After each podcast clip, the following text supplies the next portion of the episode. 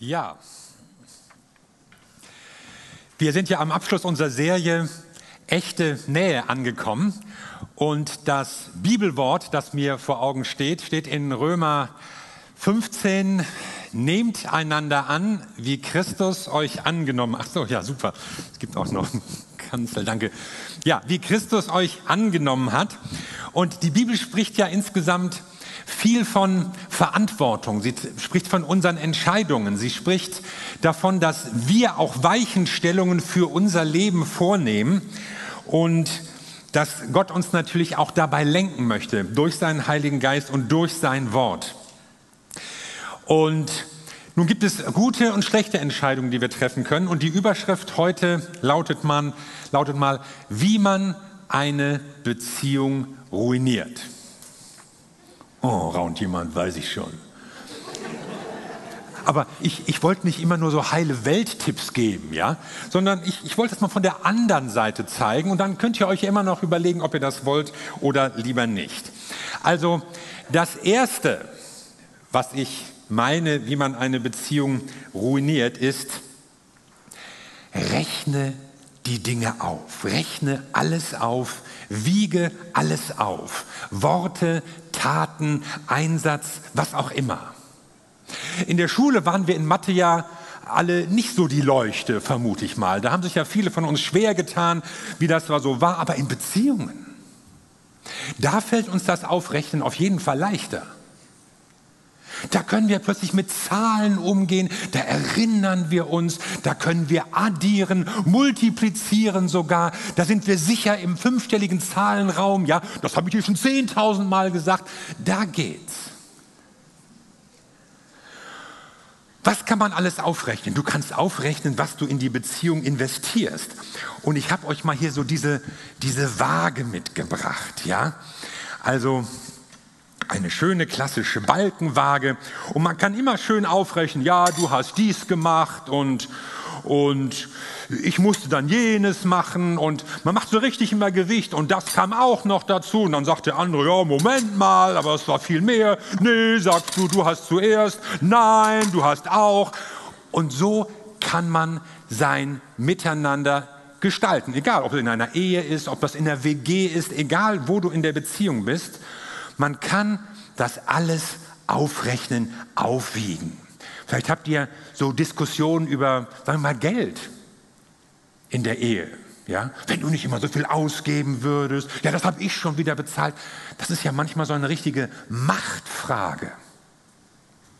Vielleicht geht es um die Hausarbeit. Untersuchungen zeigen, dass Männer das Maß der Hausarbeit total überschätzen, das sie abliefern.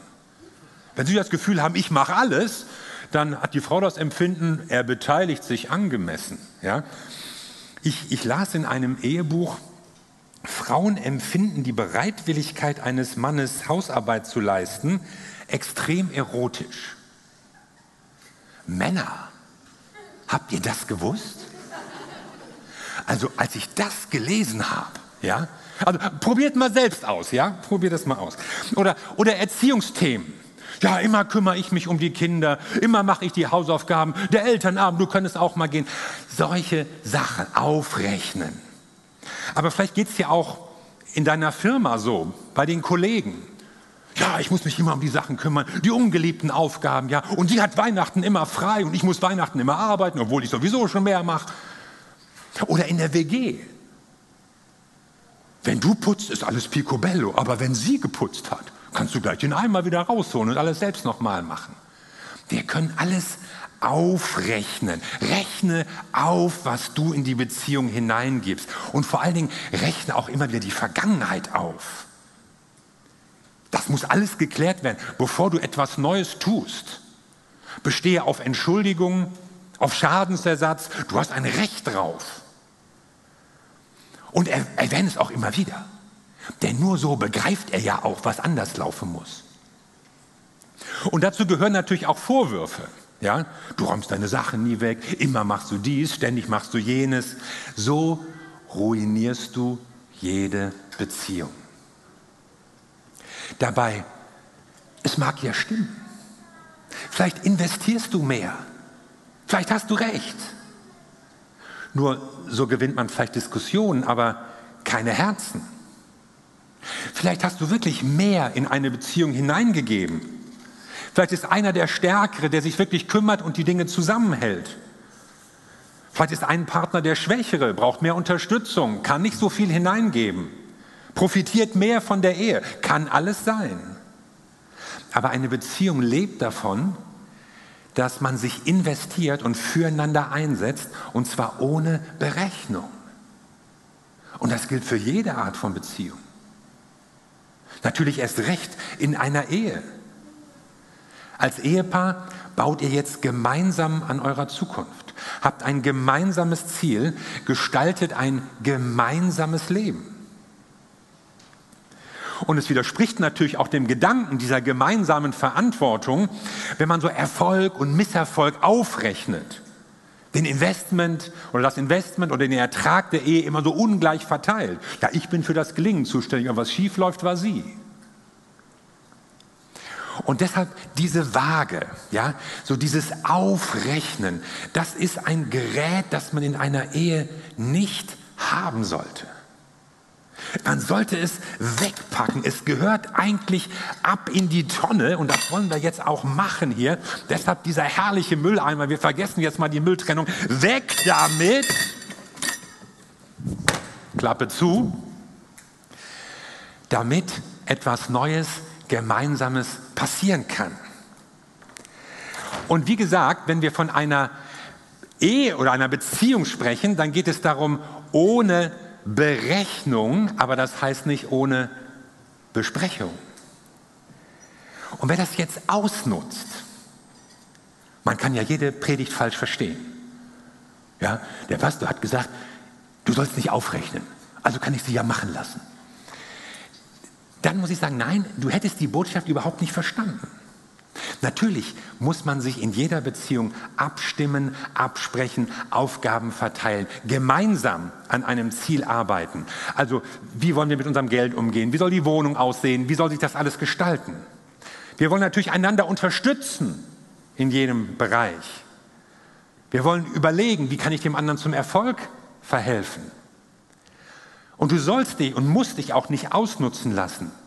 Aber wenn jeder nur darauf achtet, nicht mehr zu tun als der andere, nicht mehr hineinzugeben als die andere, dann wird das keine Ehe tragen, ertragen. Dann wird es auch keine andere Beziehung aushalten, wenn man das Gefühl hat, da ist einer, der das immer so ein bisschen ausnutzt, der versucht so seine Vorteile zu maximieren, für sich mehr aus der Beziehung herauszuholen. Paulus hat mal geschrieben, einer trage des anderen Lasten. Und da schwingt dieser Gedanke mit, füreinander da zu sein, sich füreinander einzusetzen und eben nicht nur auf seinen eigenen Vorteil zu achten.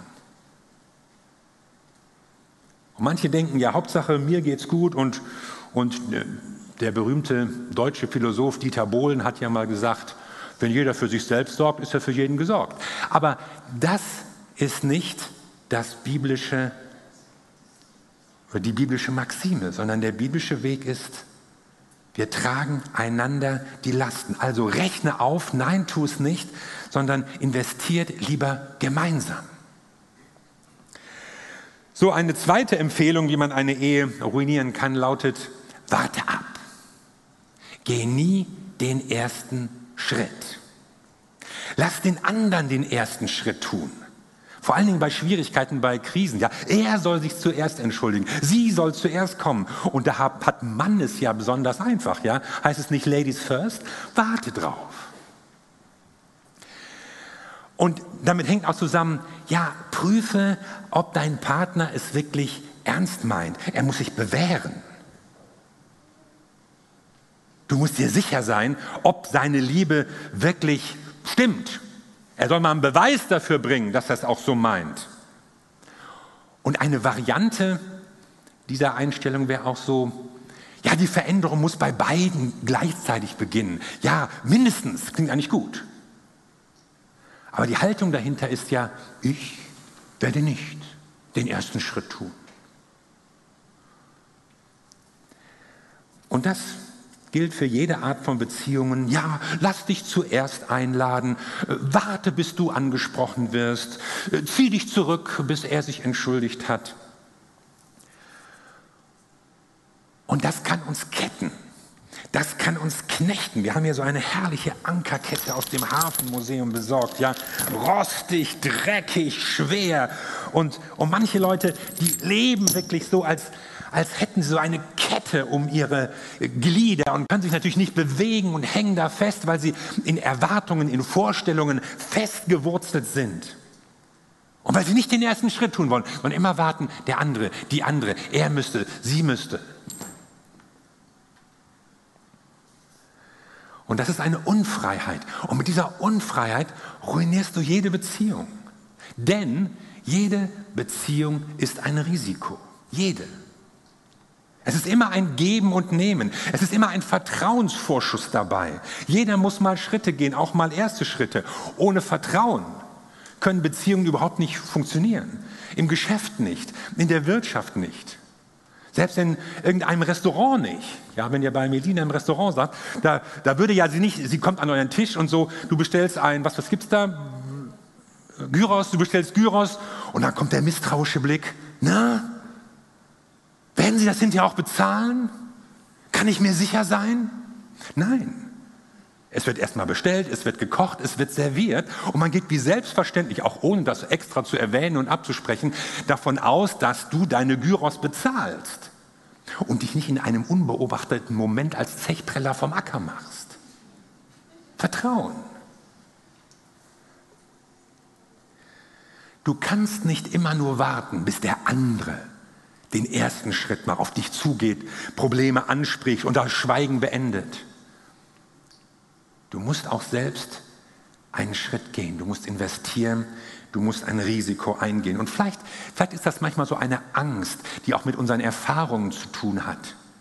Ja, da wurde ich verletzt, da wurde ich enttäuscht, da lief es nicht. Und jetzt lasse ich mich nicht mehr auf Leute ein. Jetzt bin ich vorsichtig mit Beziehungen. Jetzt lasse ich mich auch nicht mehr auf eine Kleingruppe ein oder überhaupt auf eine Kirche oder auf einen Partner. Nee, nee, nee, nee weil du Angst hast, nochmal verletzt, enttäuscht, frustriert zu werden.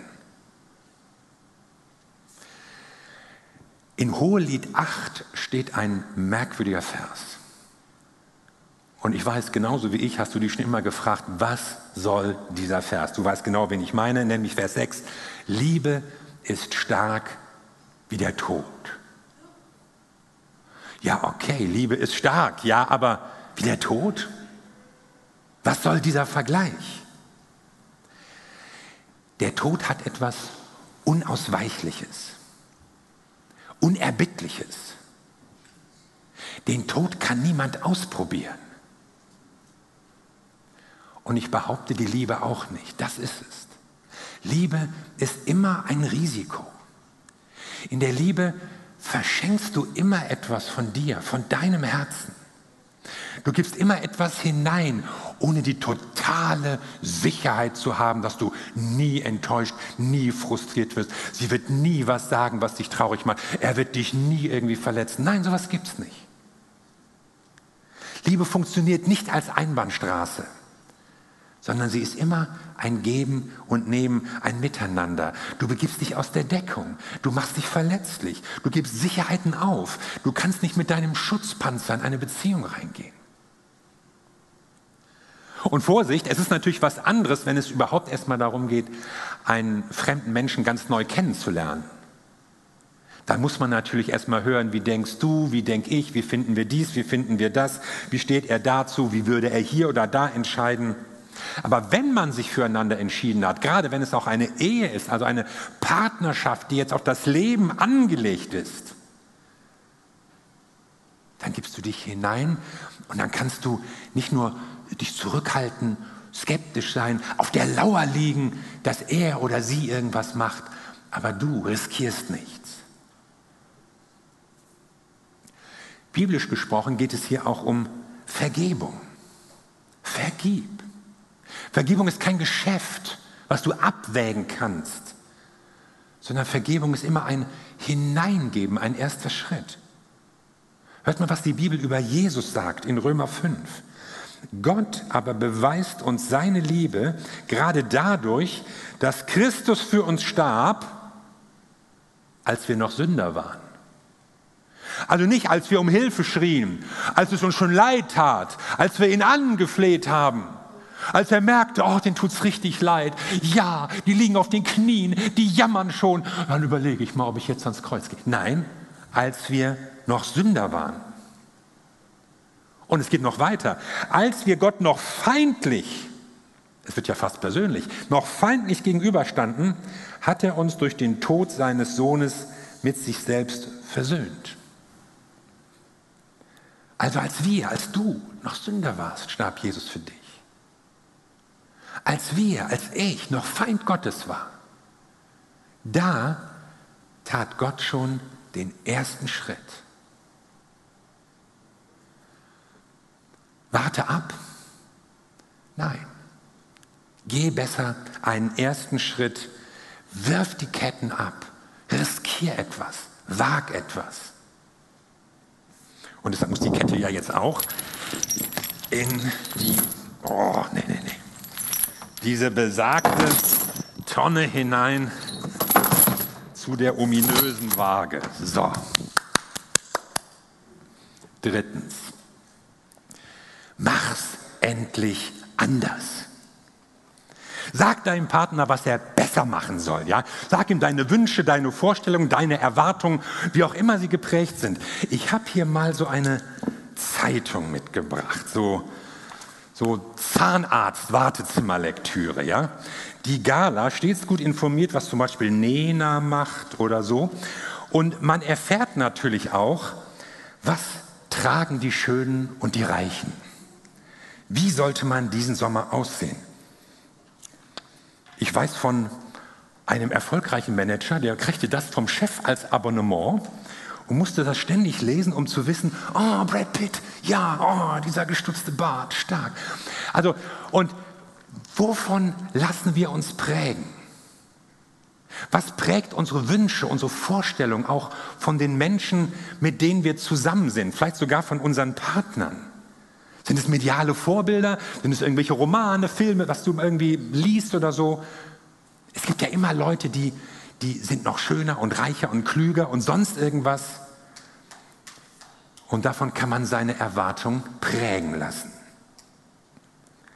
Und es geht auch hier dabei nicht darum, dass man Missstände gar nicht anspricht, die einfach mal der Klärung bedürfen, sondern es geht darum, ich will meinen Partner anders haben. Und ich weiß, wie er sein müsste. Es soll ja Frauen geben, die wollen ihre Männer erziehen. Oder umgekehrt, natürlich. Sag ihm, wie du ihn haben willst. Was sie besser machen könnte. Du weißt es schließlich. Du wüsstest, wie er ideal sein könnte. Ich habe ja, als Heidi 16 war, ihr einen Heiratsantrag gemacht. Habe ich euch das schon mal erzählt? Noch nicht? Das wäre mal eine Story. Aber jetzt nur mal nur am Rande. Sie war 16 und Leute sagten zu mir, ah, die ist ja viel zu jung und so. Und ich habe dann so rumgewitzelt und gesagt, na ja, ich kann dann ja noch so die Endphase der Erziehung übernehmen. Leute, Quatsch. Heiraten ist was für Erwachsene, wo man sich in Augenhöhe begegnet und nicht versucht, einander zu erziehen ja, ich heirate dich, aber ich hoffe, dass ich dich noch hinkriege. Sowas gibt es ja in Ehen. Man weiß genau, was man nicht so genau mag und was vielleicht auch schwierig ist in Beziehungen, aber man glaubt, oh, der Herr und ich und so, wir kriegen das schon hin.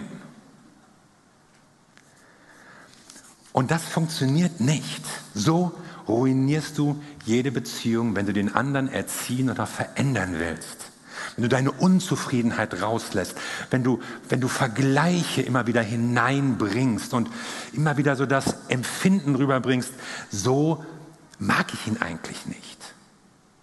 Wir müssen lernen, die Persönlichkeit anderer Menschen zu akzeptieren. Das ist das, was dieser Vers sagt. Nehmt einander an, wie Christus euch angenommen hat. Also es ist nicht nur gut für euch, wenn ihr einander annehmt. Es entspricht dem Beispiel von Jesus Christus und auf diese Weise, geht der Vers weiter, auf diese Weise wird Gott geehrt. Wir ehren also Gott, indem wir Menschen annehmen, auch mit ihren Schwächen, ihren Fehlern, ihrem Versagen, ihren Unvollkommenheiten. So hat es Jesus gemacht. So hat Jesus uns geliebt und uns angenommen und in unserem Leben gehandelt. Und die Psychologie bestätigt das. Ich las in einem Eheberatungsbuch, es ist eine einfache Tatsache, dass Menschen sich nur verändern können, wenn sie fühlen, dass man sie grundsätzlich so liebt und akzeptiert, wie sie sind. Wer sich kritisiert, ungeliebt oder unerwünscht fühlt, der kann sich gar nicht verändern. Stattdessen fühlt er sich unter Druck gesetzt und konzentriert sich darauf, sich selbst zu verteidigen. Vielleicht weißt du, wie es sich anfühlt, wenn man dich nicht so annimmt, wie du bist. Wenn man dich gerne anders hätte. Wenn man ständig unzufrieden mit dir ist. Schön ist das nicht. Und deshalb gehört auch, auch diese Zeitschrift mal symbolisch hier ab in die Tonne, zack, zu den anderen Sachen. Weil du kannst keinen anderen verändern, du kannst nur dich verändern. Mach es endlich besser? Nein. Sondern zeige anderen Menschen, zeige vor Dingen deinem Partner Wertschätzung. Tu so, als wäre es der beste Partner so richtest du einen Menschen auf. Ich will euch ein biblisches Beispiel sagen. Der Herr sprach zu mir, steht in Hosea 3. Da geht es um einen Hosea und eine Gomer, so hieß seine Frau. Obwohl deine Frau deine Liebe nicht erwidert hat, sondern ständig die Ehe bricht, sollst du sie wieder bei dir aufnehmen und sie lieb haben. Denn auch ich liebe die Israeliten obwohl sie anderen Göttern nachlaufen und nur zu gerne deren Opfermahlzeiten essen. Da kaufte ich meine Frau für 15 Silberstücke und viereinhalb Zentner Gerste zurück und sagte zu ihr, du wirst jetzt bei mir bleiben und dich mit keinem anderen Mann mehr einlassen, aber ich werde lange Zeit nicht mit dir schlafen. Israel im 8. Jahrhundert vor Christus. Es hatten sich viele kananäische Fruchtbarkeitskulte eingenistet in der israelitischen Kultur. Und es war fast normal, dass junge Frauen oder junge Mädchen auch vor der Ehe eine Zeit lang im Tempel dienten und da in sexuellen Dienstleistungen aktiv waren, um auch die nächste Ernte sicherzustellen, wie man meinte. Also diese Gomer war jetzt nicht irgendein besonders verkommenes Weib, das war wahrscheinlich eine ganz normale Frau in der damaligen Zeit mit ganz normaler Vergangenheit, natürlich schon abseits von Gottes Weg und Willen. So, und was sollte man jetzt in dieser Situation tun? Hosea hatte sie schon einmal zu sich genommen, dann war sie noch, also mit ihrer Vergangenheit, dann war sie nochmal weggelaufen. Jetzt ist sie wahrscheinlich irgendwie in Schuldknechtschaft geraten und er muss sie sogar noch freikaufen, also nochmal richtig in die Tasche greifen und investieren. Und jetzt schau mal auf diese drei Empfehlungen, die ich vorher genannt habe. Rechne auf. Du mit deiner Vergangenheit. Nein, das macht Hosea nicht. Er rechnet es ihr nicht vor. Er macht ihr keine Vorwürfe. Warte ab. Sie soll doch kommen. Sie hängt doch im Schlamassel. Sie hat sich doch dafür entschieden. Soll sie kommen? Dann überlege ich mir das. Nein, Hosea geht selbst. Er gibt Geld für sie. Und einfach war das für ihn nicht. Immerhin musste Gott ihm sagen, Hosea, mach das. Geh und hol sie dir zurück, kauf sie dir zurück. Und er tut es. Es ist menschlich schwierig, aber es ist Gottes Führung. Und der dritte Punkt, mach's endlich anders. Ja, das sagt er schon. Dein Leben, dein Hurenleben muss anders werden, Gomer. Du wirst jetzt bei mir bleiben und dich mit keinem anderen Mann mehr einlassen. Und dann dieser rätselhafte Satz, wir werden auch nicht zusammenschlafen. Wieso eigentlich nicht? Was soll das? Enthaltsamkeit in der Ehe? Vielleicht geht es hier erstmal um Schonung der Frau nach diesen ganzen Erfahrungen von Missbrauch, Prostitution, Ausnutzung. Vielleicht geht es darum, auch ihr eine Zeit zu geben, aus, aus einer Scham, einer Verletzung rauszukommen. Vielleicht war es eine Zeit der Heilung, ein, ein neues Gewöhnen aneinander, wo auch eine neue Sehnsucht in ihr wachsen sollte zu dem Mann, der jetzt ihrer war, der sie liebte, der sie nachhaltig umworben hat. Jedenfalls war das keine Strafe, sondern die Beziehung sollte erstmal wachsen und sozusagen eher so als Krönung dann auch wieder die sexuelle Gemeinschaft ermöglichen. War das Ganze eine symmetrische Beziehung? Nein, sicher nicht. Dass Hosea mehr in diese Ehe hineingibt, mehr investiert, ja diese Frau buchstäblich rettet aus dem Schlamassel, ist ja offenkundig. Aber er hebt sie empor. Und er rechnet ihr das nicht auf. Er wirft es ihr nicht vor. Er wartet auch nicht einfach ab. Er geht, er holt sie zurück, er investiert. Er investiert neue Liebe. Normal ist das nicht. Das ist ja auch damals nicht so die israelitische Normalehe. Es ist ja eher eine prophetische Signalehe, in der sich nämlich etwas ausdrückt von der Liebe Gottes. Der Liebe Gottes zu seinem Volk, seinem Schmerz auch, dass die Leute sich immer wieder von ihm abgewandt haben, immer wieder nicht auf dem richtigen Weg bleiben, die Liebe Gottes verkennen, sich anderen Göttern zugewandt haben. Das hat Gott mit Schmerz und Trauer erfüllt, aber er gab nicht auf. Und er nimmt den Propheten hinein in diese Botschaft, um zu zeigen, so ist meine Liebe. Und wo man vielleicht sagen würde, nee, so einer Frau, also der, der will ich nicht mal nachweinen, geschweige denn nachrennen. Da schickt Gott den Propheten los, um zu zeigen, so bin ich. So will ich um deine Liebe werben, so will ich dich zurückgewinnen, so will ich dich wieder annehmen. Und so tut er das Unvorstellbare. Damals jetzt für einen, einen Mann, einen Propheten, einen Mann Gottes, ganz schwierig.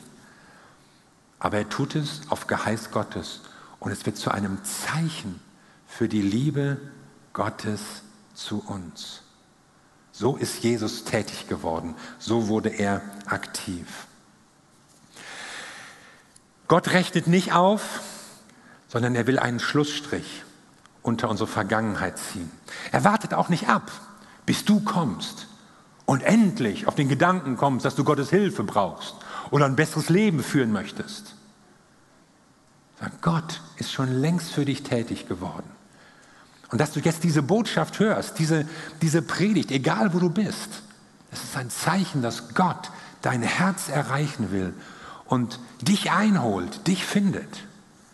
Gott nimmt dich, wie du bist und trotzdem will er Veränderungen in deinem Leben, aber er geht diesen Weg jetzt mit dir. Ihr werdet ihn gemeinsam gehen.